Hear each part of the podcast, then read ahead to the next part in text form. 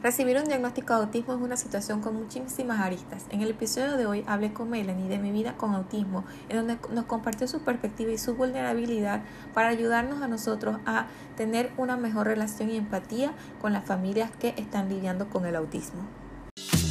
Porque la crianza es un verdadero arte. Cada niño es único y al ser padres no tenemos un manual de cómo hacerlo bien. Estamos rodeados de referencias y herramientas que no siempre nos funcionan. Bienvenidos al Arte de Criar, el podcast donde diseñamos infancias felices, libres y respetadas, acompañadas de padres conectados y conscientes disfrutando al máximo sin culpas. En este espacio encontrarás información actualizada sobre cómo llevar una crianza con propósito, desarrollando el máximo potencial de los niños mientras crecen en un ambiente integral y tú lo acompañas desde el balance y la confianza de que estás criando a un ser conectado al nuevo mundo.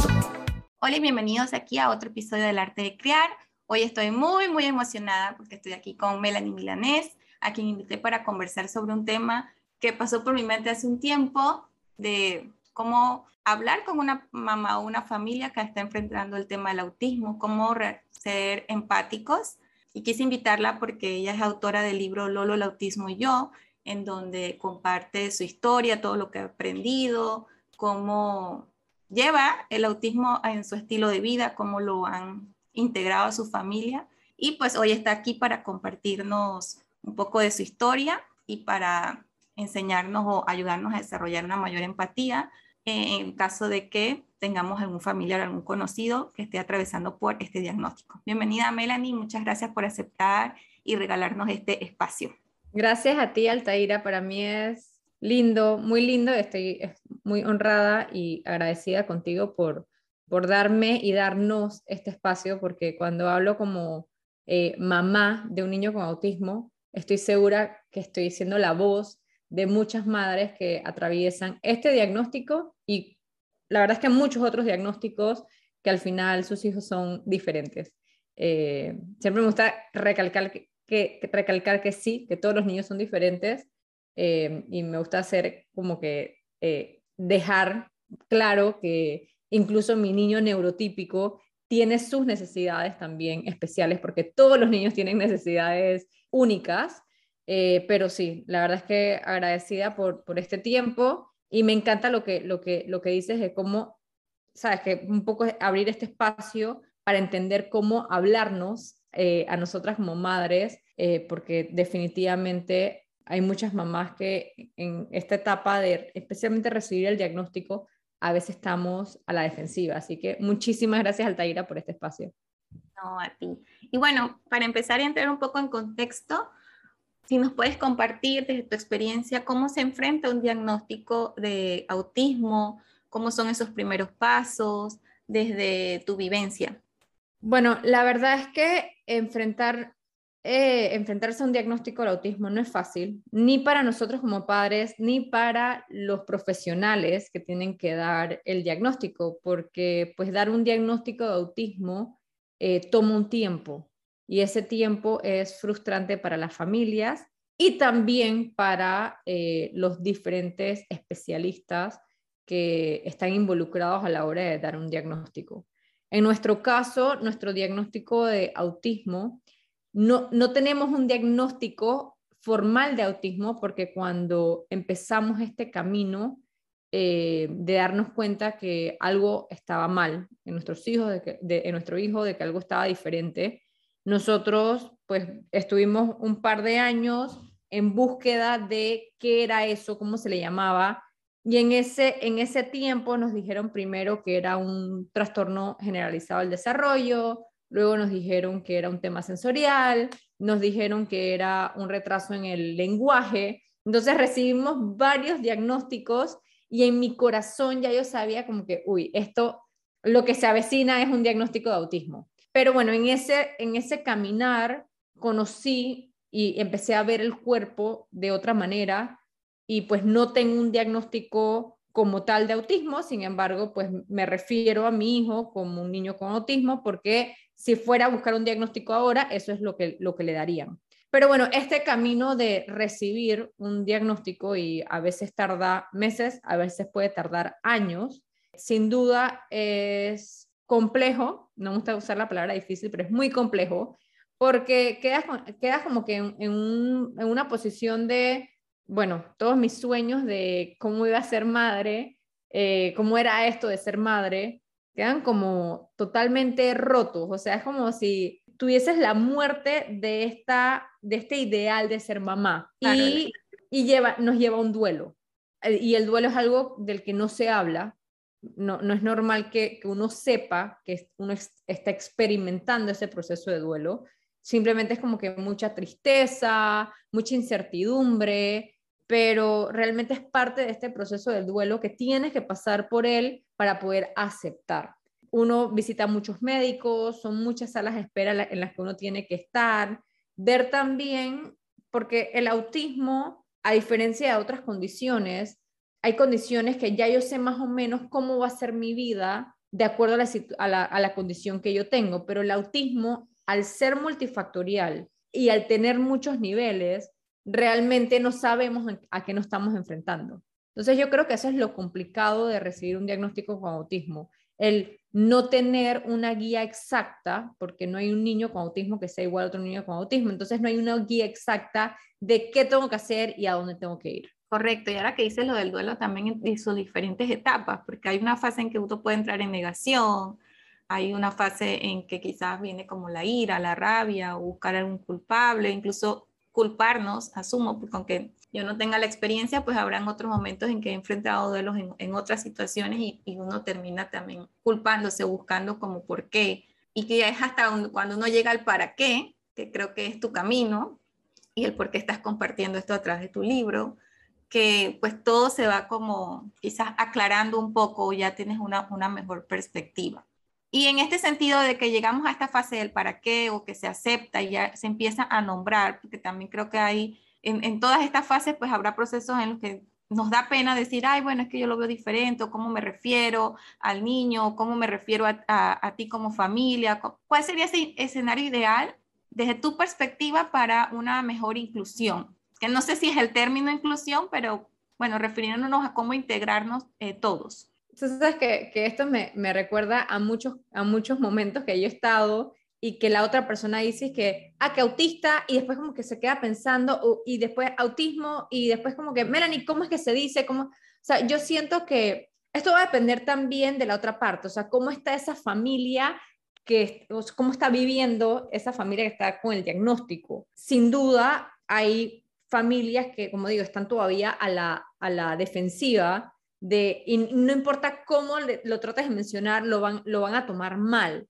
Yo creo que eso es algo normal, pero yo invito a que tanto las familias que tienen personas con condiciones como a las otras familias no, no le pongamos importancia a la semántica, porque la semántica no va a hacer que la, la sociedad sea más inclusiva o no. Para mí lo más lindo es ver a una familia curiosa, que pregunten. O sea, a mí, yo a veces estoy en la calle y es como si yo veo miradas, a veces me gustaría acercarme a esa persona como que, oye, si tienes preguntas, pregúntame, porque preguntando y de la curiosidad nace este conocimiento y nace la, el, el, aprendizaje y poder realmente crear una sociedad inclusiva. Entonces, ¿Cómo se nos refieren a nosotros? A mí no me molesta la palabra autismo. Yo creo, yo creo que el hacer las paces con la palabra autismo es importante y eso fue la razón por la cual puse la palabra autismo en eh, la portada del libro.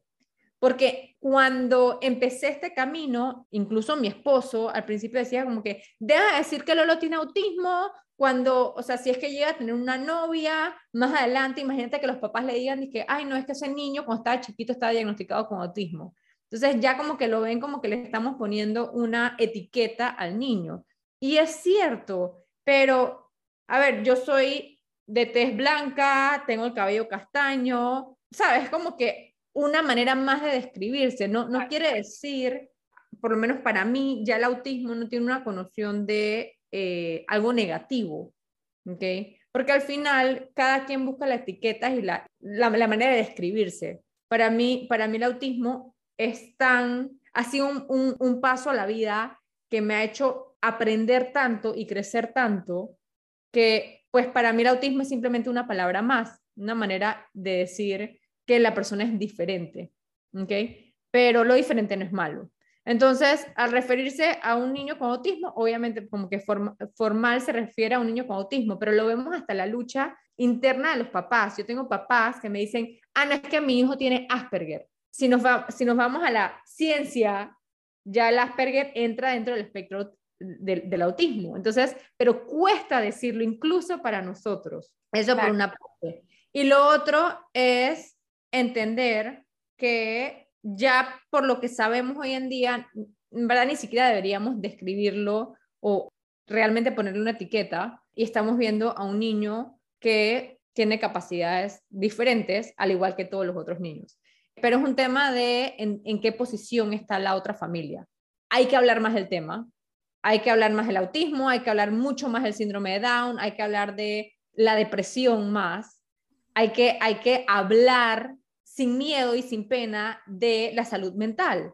Entonces, así mismo hay que hablar del autismo, o sea, es simplemente romper esos estigmas detrás de las palabras. Correcto, y ahora que lo dices, recuerdo así como un libro que yo hace un tiempo le compré a Gael que se llama Solo Pregunta, y cuando te escuchaba, la historia habla de una niña que tenía diabetes y que cuenta que se siente mal cuando todo, sentía como muchas miradas y nadie le preguntaba por qué ella se inyectaba cada, cada momento y va contando diferentes formas y siempre dice, solamente pregunta si quieres saber por qué hago esto o por qué los otros niños, y, habla de muchas situaciones diferentes, niños ciegos, niños en silla de ruedas, y siempre dice esto, invita como al, al mensaje como que solo pregunta, si no se va a molestar. Como dices, depende de la otra persona, pero creo que siempre es el respeto se puede tornar más como normalizable, que es lo que tú dices, o sea, hay que normalizar y poder decir en palabras las cosas como son, igual como que, bueno, mi niño es tímido o mi niño necesita, a mí me encanta decir que mi niño necesita más tiempo para entrar en confianza. No lo estoy etiquetando como tal, pero eso es una realidad y, y, así mismo lo voy aceptando y le, le hago ver a él que no es que esté mal, es que simplemente es su forma de ser.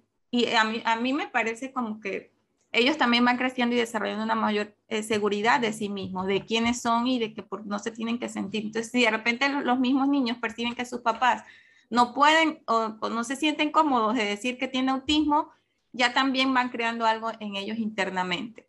Sí, como que algo, mal en mí, exacto. Exacto.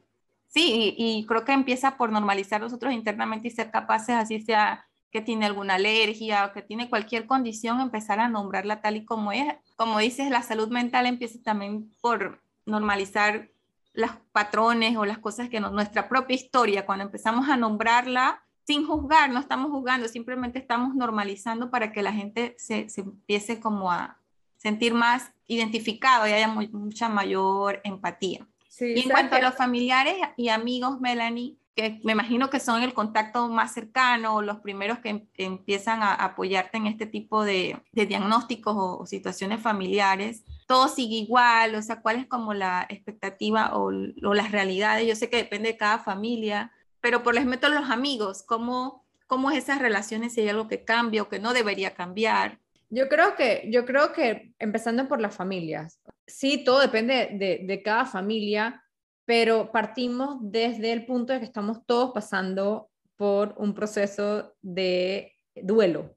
Entonces, mis padres no aceptaron el autismo, o sea, no es que no aceptaron el autismo de, de, mi hijo, pero no aceptaron que mi hijo tenía autismo hasta hace un par de años. Y Lolo ya tiene ocho años. Entonces, no es que ellos los estaban haciendo porque se negaban a esto, sino porque en verdad les dolía, les dolía porque era mi hermano tenía una, niña, pero él fue como que el primer nieto varón, o sea, eh, cada, cada nieto extra, trae, su, su, historia, ¿no? Entonces, como que era, era muy esperado porque yo supuestamente no podía tener hijos y siento que, que pues fue un ser muy especial al llegar a la familia y luego esto, pues este ser especial vino con toda esta serie de complicaciones y, e incluso para ellos, pues ser abuelitos de mi hijo se estaba tornando complicado. Y la familia es complejo poder trabajar y no desde un punto de vista de la familia, pero yo viendo para atrás era yo, porque yo pensaba que todo estaba en contra de mí. Entonces, yo quería hacer un cambio en mi vida, cuando empecé a hacer el cambio de, de la dieta, por ejemplo, mi familia no entendía eso. Entonces yo decía como que, ellos estaban en contra de todo porque ellos no entendían el por qué yo lo estaba haciendo. Pero es que ellos no tienen por qué entenderlo. Si lo entienden perfecto y si apoyan perfecto, pero dejé de juzgar el hecho de que no entendieran. Entonces, lo que hice fue simplemente, que tampoco se debería hacer, pero fue alejarme un poco, pero me alejé porque yo tenía que defender mi, mi, mi punto de vista. Y lo mismo con amigos. Hay amigos que nos fueron muy curiosos y preguntaron y preguntaban como que cómo puedo estar aquí para ustedes. Tenemos amigos que realmente nos apoyaban ayudándonos con, con tiempo, o sea, con, estando con nuestro, con nuestro hijo. Otros amigos que nos invitaban a salir simplemente para, ¿sabes? Para sacarnos un poco nuestra rutina. Pero hay muchos amigos que se alejaron porque no sabían, uno, no sabían cómo estar con nosotros, nosotros teniendo una vida miserable, porque en verdad al principio fue horrible, o sea, yo me la pasaba triste, yo me pongo a ver mi yo de cuando empezó este camino y no tenía otro tema que hablar que del autismo de mí mismo, porque mi vida se había derrumbado. Entonces, en ese momento sí perdí muchos amigos, pero también gané un montón de amigos nuevos. Y eso ha sido como una de las cosas muy lindas que el autismo me regaló y fue el poder darme la oportunidad de conectar con otros seres humanos de una manera totalmente diferente como yo lo venía haciendo. Porque antes yo conectaba con otros seres humanos mucho desde todas las cosas que compartíamos e interés. Ahora para mí no es un tema de interés, sino de valores, de comparto con seres humanos que tienen los mismos valores que yo. Entonces es como que cambió la perspectiva de, toda mi vida, incluso cómo me relaciono. Yo era una persona, yo me, yo me llamaba como eh, extrovertida situacional pero porque me metía en este papel de, de poder cambiar eh, y casi que un camaleón, o sea, básicamente estar y adaptarme al lugar donde estaba. Ahora, mi hijo me ha permitido ser yo a donde sea que yo vaya, porque mi hijo realmente me hizo conectarme con mi vulnerabilidad, o sea, mi hijo me, me rompió todos mis caparazones en mi vida y como que volví a nacer una nueva yo. Y encontrar esa nueva yo ha sido lo más lindo de este camino. Y cuando te escuchaba diciendo que perdiste amigos, mi mente pasó y que estoy segura que se encontró a ella y conectaste con esencia, con la Melanie, que quizás estaba en todas esas partes que dices que compartías otras cosas con amigos que no estaban en los valores. Me identifico muchísimo contigo porque también ha sido como parte de la historia de, del estilo de crianza que he ido adoptando y de las cosas que yo voy aprendiendo me hace valorar ciertas cosas y buscar y atraer también gente que esté con esos mismos principios, porque al final rodearse de ese, no es aislarse, pero contribuye muchísimo rodearte de gente con la que tú puedes compartir esos valores y sentirte parte, no sentirte como que, que yo estoy aquí la diferente alrededor de todos, porque quizás es que tienes que buscar un lugar donde puedas ser parte. Qué bonito lo que dices y la verdad que yo creo que aquí lo que las personas se pueden llevar es esto, o sea, que si tú eres amigo o familiar, tomar tu tiempo también del duelo y de todo, pero ser curioso, atreverte a preguntar y acompañar desde la mejor energía, acompañar desde, si te nace y quieres estar y quieres acompañar, pues hacerlo ya sea quizás con lo que dices tiempo, una llamada, un mensaje, algún apoyo, o, o siempre uno encuentra alguna forma de poder conectar y estar presente en, en los amigos. Y bueno, yo creo que hay, cosas que quizás no podemos controlar, como por ejemplo, vamos a los parques o restaurantes o salimos a, comprar. A veces yo veo que muchas cosas en, la calle y como que trato de enfocarme en lo que puedo controlar, pero supongo que con un niño con estas capacidades diferentes quizás puede ser un poco más abrumador. Si, si a mí de repente yo siento miradas cuando mi hijo me está haciendo un berrinche en cierto lugar, asumo que es lo mismo y quizás más intensificado cuando estamos con este tipo de diagnósticos que no, no sabes si de repente lo que tú estás viendo en la calle, no te sabes la otra parte de la historia y, hay, ya hay personas como que quizás estén juzgando. ¿Cómo podemos desarrollar una mayor empatía? Incluso si hay personas aquí que nos escuchan que sean dueños de locales o que, que se expongan a, que lleguen familias con, con, este tipo de niños, ¿cómo puedes darle una mejor experiencia al usuario desde la, desde la empatía, ¿qué, ¿qué, le gustaría encontrarte en un restaurante, en un parque o en un centro comercial? Bueno, y, y esto es siempre mirar a lo interno. O sea, yo creo que todas las familias, niños con condición o sin condición, cada momento es un momento de aprendizaje. Entonces, primero, no vamos a poner a nuestros hijos, eh, en inglés se dice set for failure, no vamos a, a, ponerlos para, para, el fracaso, no vamos a exponerlos para el fracaso. Entonces, hay que tomarlo poco a poco. Yo estoy diciendo que los papás, porque hay papás que dicen, ah, no es que como me hacen berrinches, no los voy a sacar. Y tienen todavía, en esta época que estamos viviendo, hay personas que no, no sacan a sus hijos. Entonces nunca los exponen. Hay que exponerlos, pero hay que ir paso a paso y hay que definitivamente buscar o determinar cuáles son esos espacios saludables para poder hacer de cada experiencia un momento de aprendizaje. En caso tal tu hijo, pues sale con un berrinche, sale con un tantrum o, lo que sea que, que vaya a pasar. Entonces partimos de yo escojo los espacios donde quiero estar. Y si yo considero que mi hijo quizás si me voy a demorar haciendo el shopping en una tienda, hey, mejor no llevas a tu hijo de shopping en una tienda, o sea, así de sencillo. Claro. Pero, ¿qué pueden hacer los locales y las personas alrededor? Primero, no interferir, o sea, y yo creo que esto es hasta en crianza. Yo detesto, Altaira, cuando yo estoy en pleno proceso de conectar con mi hijo y que viene otro adulto, dije, ay, pero ¿por qué está llorando el niño? Vamos a darle un caramelo o lo que sea. Es como que, no, o sea, no, no, ¿por qué se van a meter en esto?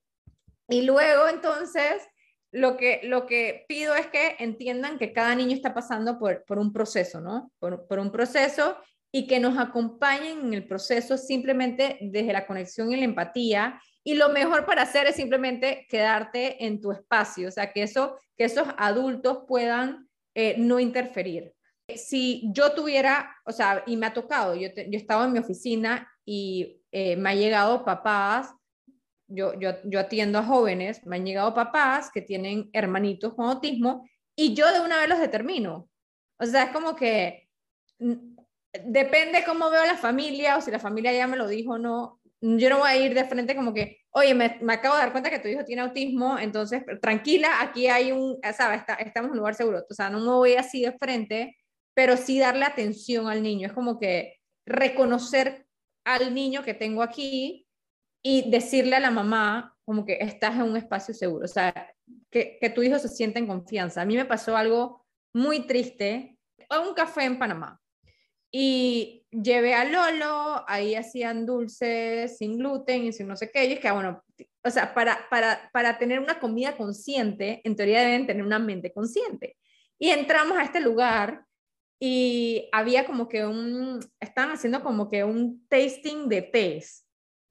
Y Lolo se, dio como tres vueltas alrededor del lugar y la dueña vino y le habló a Lolo y le dijo, si no dejas de dar vueltas, tu mamá no te va a comprar tal cosa. Y yo como que, o sea, no estoy entendiendo. No estaba, en verdad estaba haciendo ruido, estaba dando vueltas, quizás porque yo ya me acostumbré a dar vueltas. A verlo dar vueltas, lo agarré y le dije, Lolo, eso no, o sea, mi amor, eso no se hace, están haciendo algo ahí de adultos, vamos a quedarnos tranquilos acá. Pero al ella ir directamente donde el niño, el niño se vio amenazado y no fue él el que comenzó a llorar, fue el hermanito que comenzó a llorar, sin parar. Y yo como que, oh Dios, ok, ahora sí, esto se descontroló. Obviamente yo lo que hice fue llevármelos, o sea, es como que no voy a estar en un lugar donde no estamos bien recibidos. Claro, una parte de nosotros como padres ser responsables, que dio tres vueltas, sí, lo agarré y ya, o sea, como que lo voy a controlar, o sea, como que tranquila, pero no, o sea, es como que exalt, se exaltan, ¿no? yo creo que, que dar el, el, simplemente el apoyo a los padres es, ya con eso es como que grande. Eh, y si en, en, algún momento hay un niño pasando por un tantrum, tantrum muy grande, si el local tiene un espacio, sabes, como que una oficina o algo, ofrecerle a la mamá como que, oye, necesitas un espacio para, sabes, como para calmar a tu hijo. Y yo creo que esto le vendría bien no solamente a familias con niños con condición, pero es que a todos los niños. Entonces, lo que, lo que está pasando hoy en día siento es que los niños se tienen que comportar de cierta manera, no, no tienen derecho a tirar ni una sola pataleta eh, afuera porque ya de una vienen las miradas de, juicio como que eh, niño malcriado y se los dicen, que es lo peor, como que, ay, qué niño tan malcriado, qué niño tan llorón. Entonces comenzamos a pisotear a los niños que no puedan conectar sus emociones porque es que van a molestar a los adultos ahí al lado. Creo que tenemos que comenzar también a vivir en una sociedad donde toda la sociedad realmente está criando a los niños. Yo creo que todavía no hemos entendido eso. O sea, toda la sociedad cría a esta generación. Hoy yo leí algo en, internet que me pegó duro y fue como que ningún niño se levanta un día y dije, hoy voy a hacer el bullying de mi, de mi escuela. Y por otro lado, ningún niño se levanta diciendo, hoy voy a ser la víctima del bulliador de mi escuela. Claro. Todas estas acciones de, los, de nuestros niños son reacciones de los adultos de la sociedad en que vivimos. Entonces, creo que hablar un poco de esto y hacer consciente a la sociedad de que es responsabilidad de todos criar esta nueva generación es sumamente importante. Sí, me encanta y estoy 100% de acuerdo en lo que dices, ¿no? Que queremos que los niños se adapten a nuestra prisa, a que todo tiene que salir como nosotros lo pensamos, a nuestro control, y ahí es donde exactamente no vemos la enseñanza que ellos nos traen de empezar a soltar el control, a, darle prioridad a las emociones, que creo que cada, cada día hay una noticia pues que puede estremecer más que otra en relación al tema de las emociones y definitivamente que son el reflejo de lo que están escuchando, lo que están viendo, y no solamente de los padres, sino de toda la sociedad con la que ellos conviven. Y con lo que dijiste de, los, de las salidas, me pareció súper importante que cada uno de nosotros como padres conocemos a nuestros hijos y sabemos a dónde podemos llevarlos, porque también yo creo que puede haber el otro lado, que no, no sé, a veces siento que esto es conciencia de, de, ambas vías, ¿no? Como que si tú eres consciente de ciertas cosas, no es poner a los niños a un, un ambiente donde quizás va a haber, o sea, puede ser que las personas no están capacitadas, no tienen las herramientas para manejarlo y pretender de que todo el mundo se adapte quizás es un poco irreal o es una expectativa muy, muy alta. Yo creo que también hay, hay familias con o sin diagnóstico que esperan de que pues no pase nada y que yo tengo que, todo el mundo tiene que adaptarse a mi niño y que no diga nada cuando yo creo que nosotros somos responsables y si eso a nosotros no nos va a gustar o no queremos que haya una mala experiencia o que lo vayan a tratar de una forma que no, ser un poco conscientes de ir a donde los vamos exponiendo y no esperar como que todos los demás lugares nos están esperando con los brazos abiertos, así ven que aquí estamos todos listos, porque quizás puede ser que el local no esté listo o el lugar no esté listo. Y creo que es parte de la realidad aceptarlo y, y, se vale, pues, se le podrá dar alguna recomendación, pero no quedarnos con eso como que es culpa de los demás. Quizás también yo me puedo responsabilizar un poco de que puede haber una situación y yo soy responsable, el adulto a cargo. El ejemplo para mí más fácil es el cine.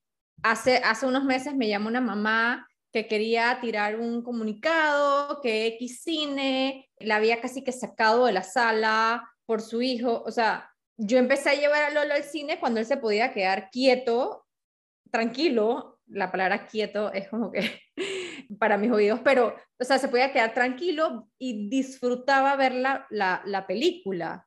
Y con Billy igual, o sea, es como que, y si no la disfrutas te vas a dormir, pero si no, no tienes por qué ir al cine. O sea, no tiene, ¿qué pasa? Que a veces elegimos las experiencias de los niños de acuerdo a la experiencia que a mí me gusta. Como que, ay, a mí me gusta ir al cine, así que seguro a él le gusta, así que lo voy a llevar. No, si no está disfrutando la película y si no la está entendiendo, ¿para qué lo vas a llevar al cine? Ah, no es que hay que exponerlo. Sí hay que exponerlo, pero ¿cuál es el aprendizaje? O sea, ¿qué va, qué va a sacar de esa exposición? Estar clavado en una silla viendo una película, de eso no aprende nada.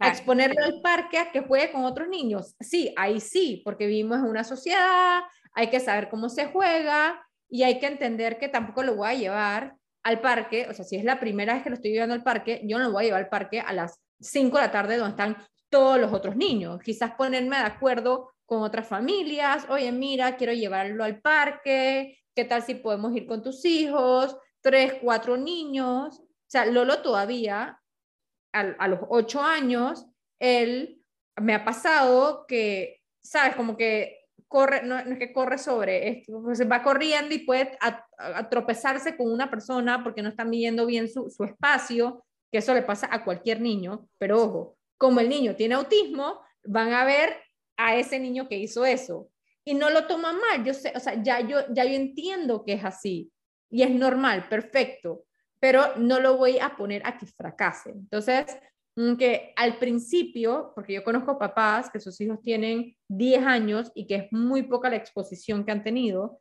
al principio que uno lo va a exponer, exponerlo con, en ambientes y con personas que no vayan a hacerle daño al niño y a nosotros, porque al final las miradas de juicio, el niño ni siquiera se da cuenta. Muchas veces, muchas veces ni siquiera se da cuenta. Es a nosotros que nos rompe el corazón. Exactamente. Sí, creo que es un proceso de ir poco a poco, pues yo creo que dentro, quizás hay muchos padres que quieren como que hacer que pues, todo siga normal y que no pasa nada, y puede ser que ahí estén cayendo un poco en, en la negación, pues si no aceptar un poco que sí existe una, una, condición, que existe una diferencia, y como dices, que al final no le va a afectar tanto al niño esas situaciones, sino a ellos mismos emocionalmente sentirse eh, diferente y creo que es parte de, hacerse responsable, ¿no? Y no querer culpabilizar al resto. Me encanta. Por último, quería preguntarte, palabras que sí y que no demuestran empatía? O sea, ¿qué comentarios son así como que te llegan al corazón y qué palabras mejor evitar cuando somos amigos de o estamos enfrentando en amistades o familiares un diagnóstico? Yo creo que no existen las palabras que sí o que no, porque si empezamos a enjuiciar esas palabras, queremos, quiere decir que estamos a la defensiva y que no estamos abiertos a la curiosidad a mí me han hecho de todas las preguntas y he tenido debates con amigos que me llaman como que, eh, Melanie, ya yo sé tu posición sobre este tema, pero en verdad me interesaría saber. Y yo estoy abierta a compartir mi experiencia y creo que entender que para convivir no tenemos que todos pensar igual. Claro. Podemos simplemente, si, si estamos abiertos a entender que cada quien tiene su manera de pensar, que cada quien tiene su manera de criar, que cada quien tiene su manera de, de, vivir. No, no, las palabras no tienen que hacer daño. El que una persona y me diga, no sé, eh, a mí el tema de la comida es como que mi, mi, mi trigger más grande, ¿no? Pero como que una persona me dice que, ay, Melanie, pobrecito, que tu hijo no tiene una niñez normal, que no puede comer caramelos, pobrecito, es como que yo no voy a coger rabia a eso, porque yo digo como que es normal, o sea, es como que son tus emociones con la comida, no, no hay juicio sobre, sobre, sobre eso. No te voy a decir que en ocasiones no he estado por la calle, que las hay algunas miradas que me, que me han molestado o algunas palabras de, ese niño sí se porta mal. Eso, eso me pasa cada rato. El, ay, mira, el comparar. El, el comparar sí es algo que sí, me, no me gusta. Y yo creo que no es un tema de autismo, o sea, en general. Pero a veces estoy con, mis dos hijos Dice, ay, mira, ese, ese Billy se porta mucho mejor que Lolo, es más tranquilo, Lolo es bien hiperactivo. Eso, eso me duele en el alma. Y ahí yo simplemente digo, pero no, no quiero excusarlo tampoco, porque yo no uso el autismo como una excusa para mi hijo. Y es como, lo que pasa es que Lolo tiene autismo. Entonces, ya, o sea, la otra persona en verdad queda que no sabe ni qué decir. Exacto. Pero no lo, no lo juzgo, porque al final eso es lo que nos han enseñado el niño que se porta bien versus el niño que se porta mal, el niño que hace caso versus el niño que no hace caso, el niño que llora versus el niño que es llorón. Entonces, todo es de comparación. Sí, o sea, yo sí invito a la población a que dejemos que los niños sean curiosos, porque desde chicos nos enseñan a voltear la cara. Es normal que los niños, una vez Lolo, eh, había un señor, una panza enorme y la camisa eh, se la había subido y Lolo llegó y le tocó la panza, dice que comió mucho. A mí me dio risa, o sea, es un niño, al señor también le dio muchísima risa. Es un niño, es normal que incluso las diferencias físicas causen curiosidad, pero es uno el que lo enjuicia como si está mal, lo juzga como si está mal o está bien. No, es meramente curiosidad al niño dándose cuenta que hay una persona que quizás tenga una panza más grande que otro, que quizás tenga una tez más oscura que, que otra. Si lo dejamos explorar y, ver esas diferencias y hacerlos entender que aunque seamos diferentes, tenemos cabida en esta sociedad, perfecto, ya podemos decir que ganamos como sociedad. Pero si yo como mamá voy a decir, Lolo, no, eso no se dice, eso está mal, eso no sé qué. O sea, la mm, simple diferencia de una persona quizás con una panza más grande que otra ya está mal, ¿qué va a pensar el niño cuando ve a un niño actuando diferente que otro? Ya está mal.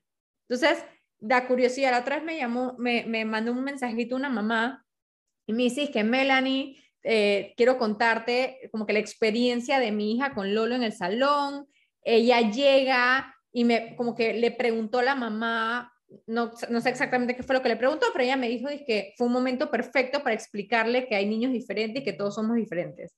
Y luego la niña como que llega a la casa y le dice que mamá, tienes que ver los dibujos de Lolo, es el mejor del salón. Y luego es que mamá, Lolo lee mejor que yo en el salón.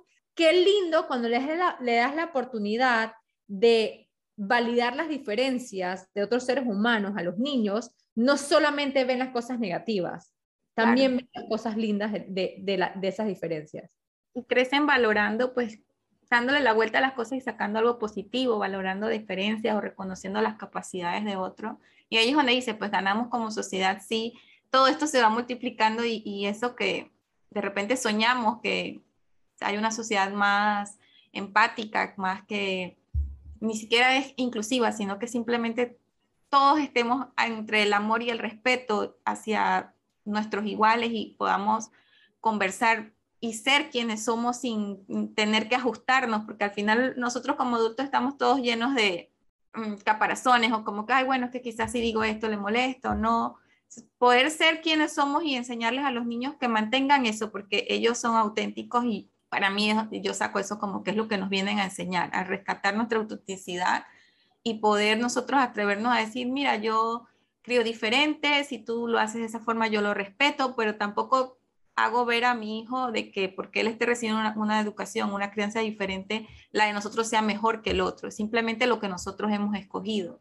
Y así mismo los niños van viendo las diferencias de los demás niños, que un niño tiene una cosa, tiene la otra, es, bien, bien amplio lo que se puede lograr simplemente sacando como lo positivo, sacando aquello que de repente construye más que enfocarnos en, en los lo negativo, los problemas. Por último, Melanie, no sé, algún mensaje que quieras dejar generales de tu experiencia y los datos de tu libro. Eh, bueno, algo que quiero rescatar de esto es como, o sea, al final nadie tiene la absoluta verdad. Eso que tú dices, el hecho de que yo crío así no quiere decir que la otra, la otra manera de criar sea diferente y a la comunidad de eh, mamás que tienen niños con condición, entender que la vida y la sociedad no está contra nosotros. O sea, creo que si, si nos quitamos ese estigma de que tenemos que luchar por una sociedad más inclusiva, la lucha a veces la hacemos mal.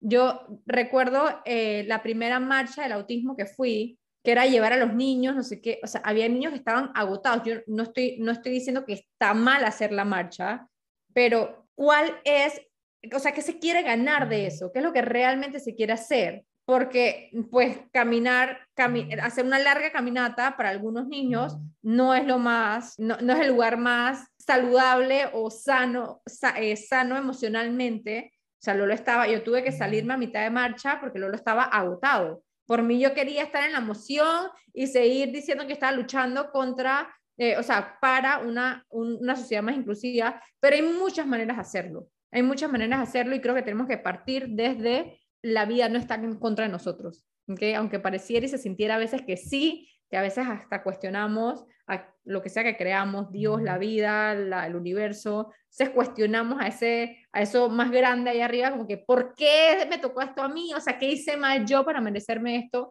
La vida no está contra ti. Y bueno, escribí Lola, el autismo y yo, por muchas razones, tenía mucho, el libro tenía mucho propósito, pero uno de los propósitos más grandes era poder hacer entender a la sociedad que uno, no hay un camino exacto para una condición de un niño, y hoy me extiendo a condición porque cada vez vemos más niños con condiciones, Altair. Es una cosa realmente triste, pero ayer estaba en un restaurante y me llegó una persona como que Melanie le pasó esto a mi hija cuando nació, no tengo idea qué va a ser de su vida. Antes yo escuchaba estas cosas como que uno de cada muchos niños, pero ahora cada vez es más común que los niños tengan una condición. Entonces, entender que nosotros como padres, junto a nuestros hijos, hacemos el camino de sanación. Y cuando digo sanación, no estoy hablando de una sanación del autismo ni algo físico, sino es una sanación de nosotros como seres humanos, que ellos vienen a ayudarnos a evolucionar en este camino. Que hay luz, hay vida después del diagnóstico, si uno se da la oportunidad y uno prioritiza las cosas que realmente quieren en la vida. Entonces, cambiar la manera de ver la vida es algo grande, es algo que busqué en este libro y también dar recursos en español, porque cuando escribí el libro ya yo me había hecho la mente de, de las personas que hablan español no leen tanto como las personas que hablan inglés. O sea, la cultura de lectura, especialmente en nuestro país, no es tan grande. Y es cierto, pero alentar a las familias que lean, tenemos que educarnos, antes decíamos como que no nos tenemos que educar para esto, porque esto sale natural, esto de ser mamá sale natural, y esto es algo que el instinto, sí, perfecto, el instinto es cierto, pero cuando has vivido conectado al instinto, no nos han llevado conectados al instinto, así que no tenemos idea el instinto de ser mamás y podemos salir a estudiar. Yo me metí en el curso de, de, de crianza la otra vez porque en verdad necesito ayuda criando a mis hijos, no tengo idea cómo hacerlo ser humildes y aceptar esto, educarnos para tomar las mejores decisiones. Lolo Autismo y yo lo pueden conseguir para Panamá directamente en mi link de cuánto. Está también en Orgánica y en Hombre de la Mancha y está en Kindle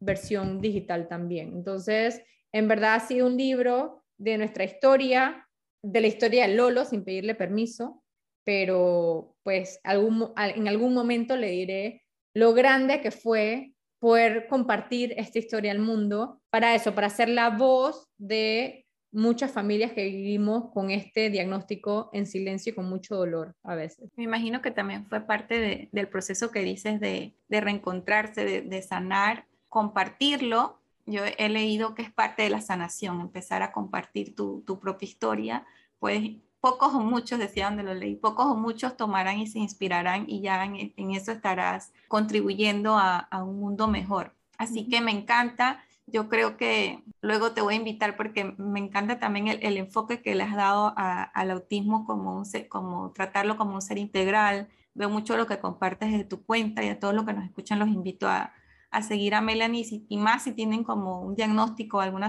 una sospecha, un indicio, creo que entre más temprano se empieza a ver este enfoque que tú tienes de algo integral, puede ser mucho más positivo para todos como familia, porque con diagnóstico o no, pues somos seres que necesitamos vernos más allá de ir a tratar una enfermedad como tal, sino cómo ayudamos al cuerpo a funcionar mejor.